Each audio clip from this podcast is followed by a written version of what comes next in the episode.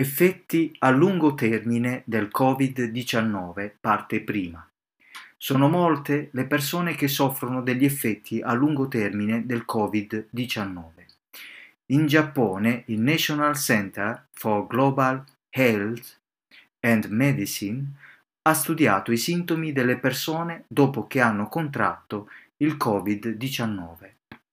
Secondo questa ricerca, il 76% dei 63 pazienti dimessi dall'ospedale presentava alcuni sintomi.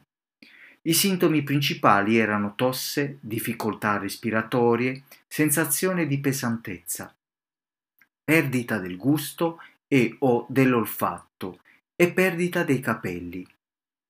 Inoltre, il 48% dei pazienti presentava ancora sintomi due mesi dopo l'inizio dell'infezione da Covid-19 e il 27% continuava a manifestare quei sintomi anche quattro mesi dopo.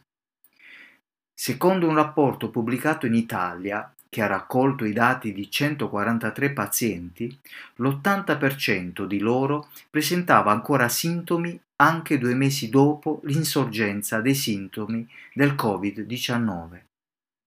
I sintomi principali erano affaticamento e difficoltà respiratorie. Questi e altri sintomi potrebbero essere correlati al Covid-19. Altri sintomi persistenti sono dolore alle articolazioni e al torace, tosse, perdita dell'olfatto e del gusto, secchezza oculare e del cavo orale, naso che cola, occhi arrossati, mal di testa, perdita dell'appetito, vertigini, dolori muscolari, mal di gola e diarrea. La gravità dei sintomi post-Covid-19 non sembra essere in relazione con la gravità o meno della malattia iniziale. Alcune persone lamentano anche problemi di memoria. La causa di questi sintomi non è stata ancora scoperta.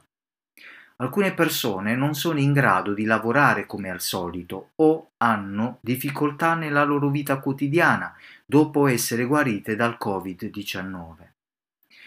Anche se ancora pochi, ci sono ospedali e cliniche che offrono consulenza sugli effetti a lungo termine del Covid-19. Gli esperti dicono che è importante non fare esercizio fisico intenso o sforzarsi troppo. Se ti dovessi ammalare di Covid-19, prenditi cura di te stesso. Se sei vicino ad una persona malata, prenditene cura.